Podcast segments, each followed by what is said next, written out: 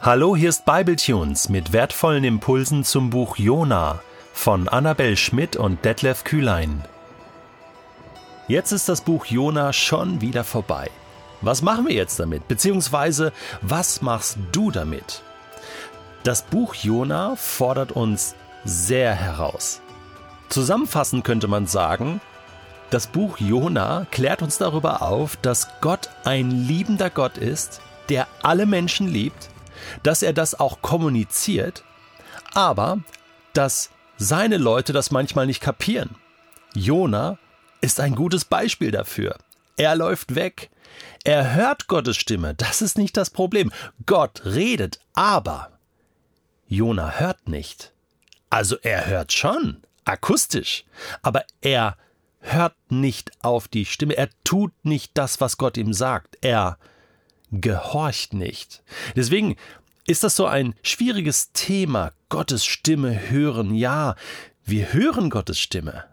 Hier und da, unterschiedlich, auf unterschiedliche Art und Weise, aber wir hören nicht immer auf die Stimme Gottes, oder? Das ist die Frage, die uns das Buch Jona stellt. Sebastian Rink hat ein Buch geschrieben über die kleinen Propheten des Alten Testaments. Das Buch heißt Wenn Gott reklamiert. Das große Schreien der kleinen Propheten ist im Neukirchner Verlag erschienen und das möchte ich dir kurz vorstellen. Hier äh, ein Buch über die zwölf Propheten und natürlich auch ein Kapitel über Jona. Und er schreibt zusammenfassend, ähm, das Buch Jona fordert heraus, die Erzählung nicht bloß von außen zu betrachten oder gar von oben herab, sondern von innen heraus. Ich zwinge mich selbst dazu, in jeder Szene mitzudenken, ich bin Jona. Das dürfte etwas schmerzhaft sein, ist aber ohnehin selbst dann die logische Folge, wenn ich Jona weit von mir weghalten will. Denn gerade so bin ich der, der vor der Stimme Gottes aus dem Jona-Buch davonläuft. Ich bin Jona. In jedem Fall. Die Frage ist nur, ob ich mich auf seinen unangenehmen Weg einlasse in der Hoffnung, dass diese Reise etwas in mir bewegt. Oder will ich so tun, als hätte Jona nichts mit mir zu schaffen? Das wird bis zuletzt die Frage sein, auf die das Buch keine Antwort gibt, denn es ist die bleibende Frage meines Lebens und Glaubens. Deswegen, wie reagierst du auf die Stimme Gottes im Buch Jona, die eben nicht nur Jona angesprochen hat mit seinen Reaktionen, sondern die auch dich durch das Buch Jona anspricht. Gottes Stimme kannst du ja unterschiedlich vernehmen. Es ist einmal der Geist Gottes, der in uns ist und spricht. Es ist die Bibel, das Wort Gottes, was von außen uns anspricht. Und beides wirkt miteinander zusammen, der Geist Gottes in uns und das Wort Gottes an uns. Und dann gibt es Umstände, in denen wir sind, die manchmal sprechen. Dann gibt es äh, Menschen, die um uns herum sind, die manchmal sprechen. Und all das fordert uns heraus, klaren Kopf zu bewahren, genau hinzuschauen und hinzuhören und dann nicht nur akustisch oder mit den sieben Sinnen wahrzunehmen, sondern auch zu reagieren, richtig zu reagieren. Das ist die Herausforderung. Mir fallen zwei biblische Begebenheiten ein, die uns einen guten Rahmen geben. Einmal 1 Samuel 3, der junge Samuel, der Gottes Stimme hört und gar nicht merkt, dass es Gott ist, der da spricht. Kennst du die Story? Und es heißt in 1 Samuel 3, Vers 1, zu jener Zeit geschah es sehr selten, dass der Herr den Menschen durch Worte oder Vision etwas mitteilte. Also es war von hoher Seltenheit. Aber Samuel wurde angesprochen, dreimal, und er verwechselt die Stimme mit seinem, äh, mit seinem, ähm, äh, mit dem Priester Eli, äh, zu, wo er zu Gast war. Ja, und, und, und äh, läuft dann immer zum Eli und sagt, ja, du hast, du hast gerufen, Herr, was, was soll ich tun? Und bis er irgendwann merkt, hey, das ist ja Gott, der mich ruft. Ich finde das so ein tolles Beispiel. Wir, wir müssen lernen, die Stimme Gottes von anderen Stimmen zu unterscheiden. Und manchmal verwechseln wir das. Es ist ein Lernprozess, genau hinzuhören, genau rauszuhören. Gott, bist du das? Herr, bist du es? Das ist ein sehr bekanntes Buch von Lauren Cunningham. Er ist der Gründer von Jugend mit einer Mission. Bist du es, Herr? hat er sich sein ganzes Leben immer gefragt. Bist du es, Herr, der da mit mir spricht?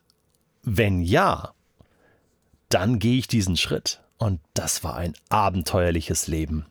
Heute gibt es in jedem Land der Erde ein DTS, ein, ein Schulungszentrum von Jugend mit einer Mission. In jedem Land, wo Jugendliche ausgebildet werden und lernen, auf Gottes Stimme zu hören.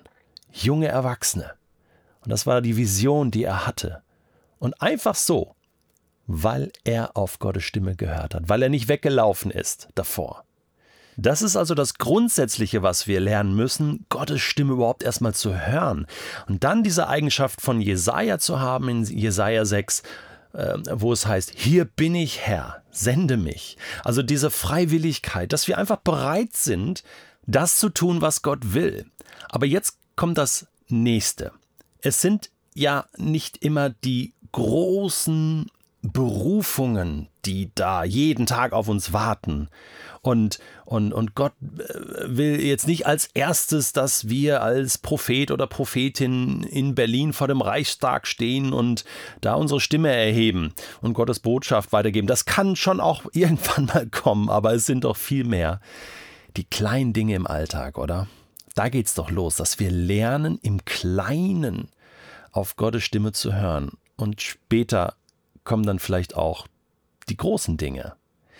Dieses Training im Alltag, mir hilft da immer wieder Apostelgeschichte 8, Philippus, ja, lies mal diesen Text noch ab Vers 26, wo er da unterwegs ist.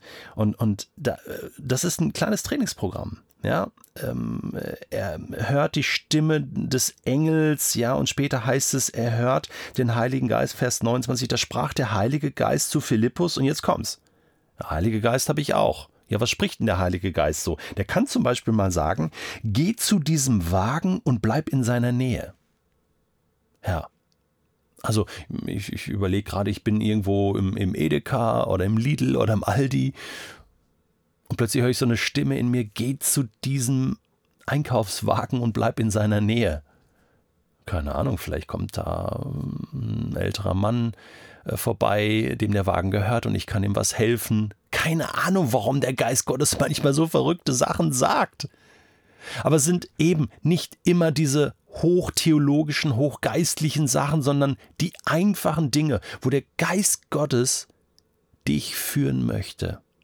Und was Philippus dann erlebt, als er auf diese Stimme hört und das tut und zu diesem Wagen geht, ist ja, dass er später einen Mann taufen darf. Ein Mann, der aus Äthiopien kommt. Und, und etwas Grandioses geschieht. Ja, da war es so. Aber äh, verstehst du, das sind die Dinge im Alltag, die Kleinigkeiten. Ich möchte das lernen. Gottes Stimme zu unterscheiden, auf sie zu hören und das zu tun, was Gott sagt. Auch die kleinen Dinge.